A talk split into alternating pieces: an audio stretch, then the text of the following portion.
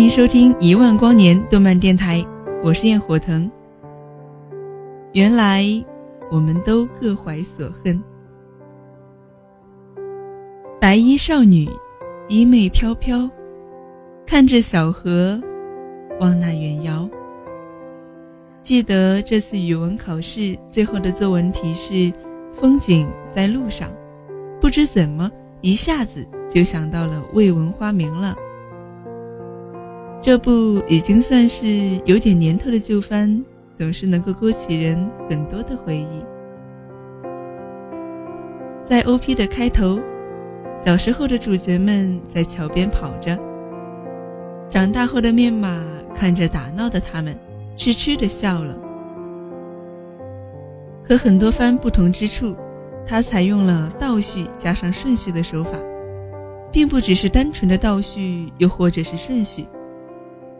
它就像是写作文、写题记、尾记、小标题一样，机智且有心计，但它又没了那份做作。的确，你不得不承认，它在勾起你胃口的时候，又会显得很自然，自然的让你十分乐意被它勾起胃口，而不是直接朝着他脸上反胃吐过去。又到了一年一次的燥热夏季，主角很寻常的是一个叫做仁泰的宅男。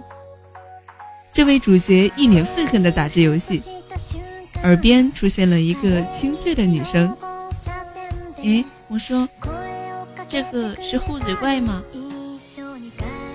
面马侧着头问：“才不是，女人就是低智商啊！”仁泰有些不耐烦。继续打着游戏，却突然发现，哎，好像有什么不对。故事讲述了一群在小时候很要好的小伙伴们，因为面码的意外而四分五裂。然而，随着这次面码的再次出现，已经没有什么交集的小伙伴们又重新聚在了一起。面码的作用就像是胶水一样。负责把破碎的东西粘回原本的模样。人死不能复生，这是我们从古至今一概的概念。为了探明是什么使得面马在多年后的夏天再次出现，仁泰和他的小伙伴们开始了寻因之路，直到最后。故事分别从各个小伙伴的角度出发，得出了各个不同的版本，再融合到一起，就成了一部番。当烟花升起，仁泰满怀着侥幸回过头去的时候，面马正一脸不解地朝着他笑，仅仅侥幸。在伙伴们重新聚在寺庙前的那一个晚上。每个人这才开始了最终救赎的前奏。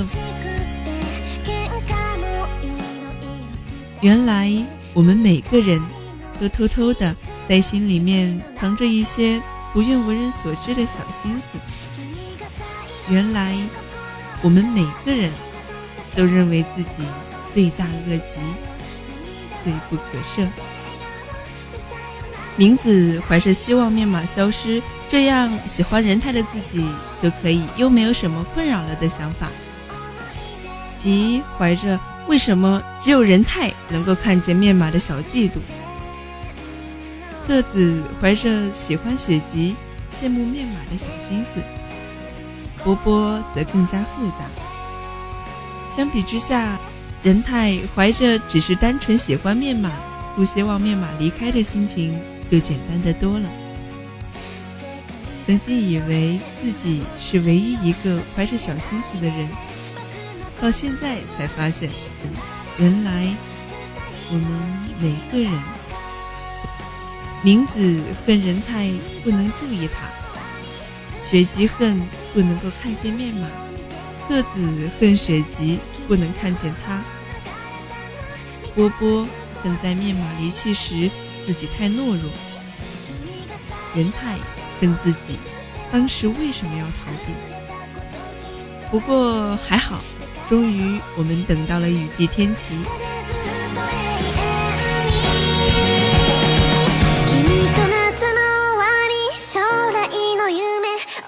在最后一刻，面马靠着身边的大树，笑着给各位说再见。